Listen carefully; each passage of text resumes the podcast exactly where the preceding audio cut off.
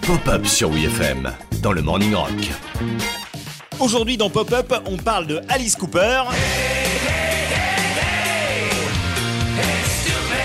Mais aussi des Guns N' Roses.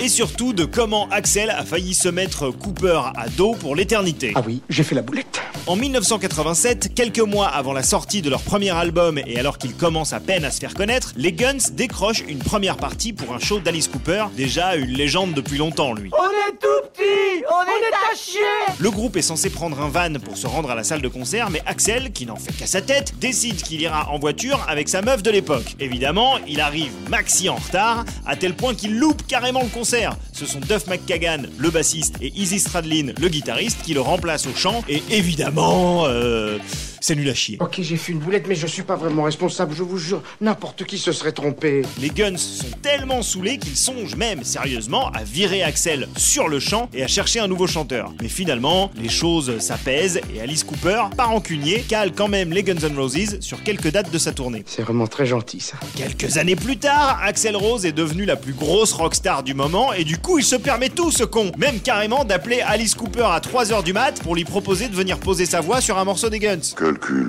Décidément bonne patte, Alice enfile ses pantoufles et se rend en studio pour enregistrer le très psyché The Garden qui finira en bonne place dans la tracklist de Use Your Illusion 1.